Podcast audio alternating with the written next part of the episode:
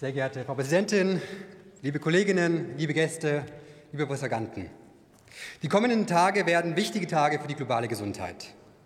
Morgen wird hier in Berlin der Virchow-Preis für globale Gesundheit verliehen. Und mehr als 6000 Teilnehmende aus über 100 Ländern kommen für den am Sonntag beginnenden Weltgesundheitsgipfel hier in Berlin zusammen. Deswegen ist es gut, dass auch wir im Bundestag uns mit globaler Gesundheit befassen. Globale Gesundheit. Woran denken Sie, wenn Sie das hören? Viele wahrscheinlich vor allem an Infektionskrankheiten im globalen Süden. Tuberkulose, HIV, Malaria. Und seit März 2020 vermutlich auch an Pandemien. Das ist alles richtig, aber wenn wir über globale Gesundheit sprechen, müssen wir noch weiter ausholen. Im Jahr 1848 brach in Preußen eine Typhusepidemie aus. Der genannte Rudolf Virchow, der den Preis auch bestimmt hat, den Namen, machte damals die Politik verantwortlich und forderte eine bessere Versorgung mit Lebensmitteln. Virchow hat früh verstanden, wie sehr unsere Lebensumstände unsere Gesundheit beeinflussen. Man, man könnte ihn quasi als Begründer von Public Health bezeichnen. Ausreichend Nahrung, saubere Städte und nicht zuletzt auch der Elektroherd haben vermutlich mehr Leben gerettet, als alle medizinischen Eingriffe es jemals könnten. Das soll mitnichten die großartige Leistung von Gesundheitsberufen schmälern, sondern einordnen, wo Politik aktiv werden muss. bei den Lebensumständen, bei Prävention, damit Menschen gar nicht erst krank werden. Als ich noch als Kinderarzt in Weiterbildung gearbeitet habe, habe ich mich oft gefragt, wie kann es sein? Wir geben im Krankenhaus alles dafür, damit Kinder gesund werden und gleichzeitig zerstören wir als Gesellschaft die Lebensgrundlage eben dieser Kinder.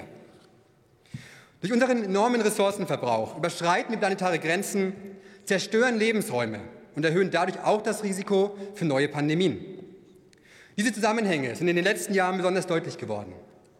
Denn die Corona-Pandemie hat nicht nur gezeigt, was passiert, wenn sich ein Virus ausbreitet, sie hat auch gezeigt, dass globale Gesundheit auch eine Frage der internationalen Zusammenarbeit, der sozialen Gerechtigkeit und des Klimaschutzes ist.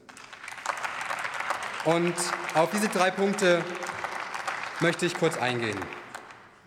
Erstens, Corona hat gezeigt, was passiert, wenn Länder nationale Alleingänge betreiben, statt zusammenzuarbeiten. In manchen Ländern des globalen Südens haben wir noch immer eine Impfquote von unter 10 Prozent. Das ist nicht nur ungerecht, sondern auch extrem kurzsichtig. Wir müssen endlich begreifen, dass Impfstoffgerechtigkeit kein Nice to Have ist, sondern elementare Voraussetzung dafür, Pandemien effektiv zu bekämpfen.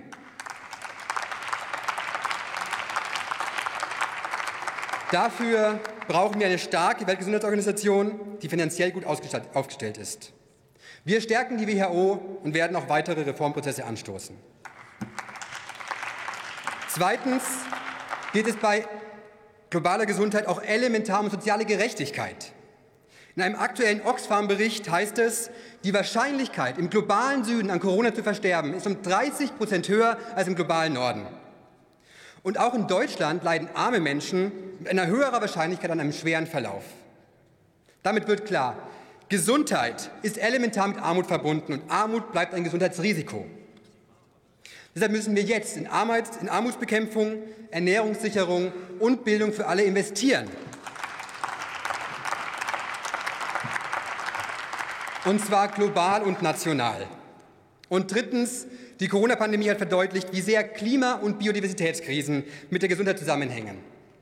Dass 75 Prozent der neu auftretenden Infektionskrankheiten Zoonosen sind, ist kein Zufall.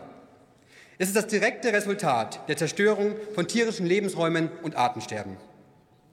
Gleichzeitig führt die Erderhitzung zu immer häufigen Extremwetterereignissen wie Dürren und Überflutungen.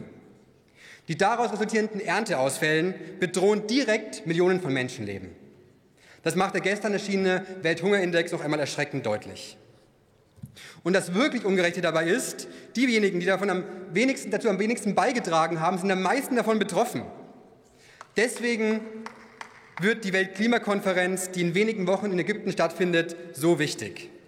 Wir müssen endlich über Klimagerechtigkeit sprechen und unseren CO2-Abdruck reduzieren.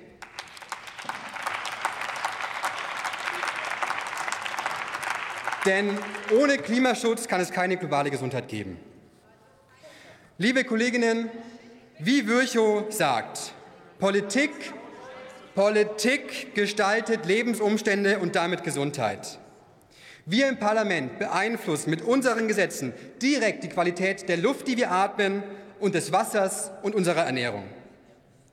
Deswegen sind wir alle, egal ob im Landwirtschaftsausschuss, im Verkehrsausschuss oder im Entwicklungsausschuss, immer auch GesundheitspolitikerInnen. Ich wünsche mir, ich wünsche mir, dass wir bei jeder Entscheidung hier im Parlament Gesundheit mitdenken. Denn nur so erreichen wir auch globale Gesundheit. Vielen Dank.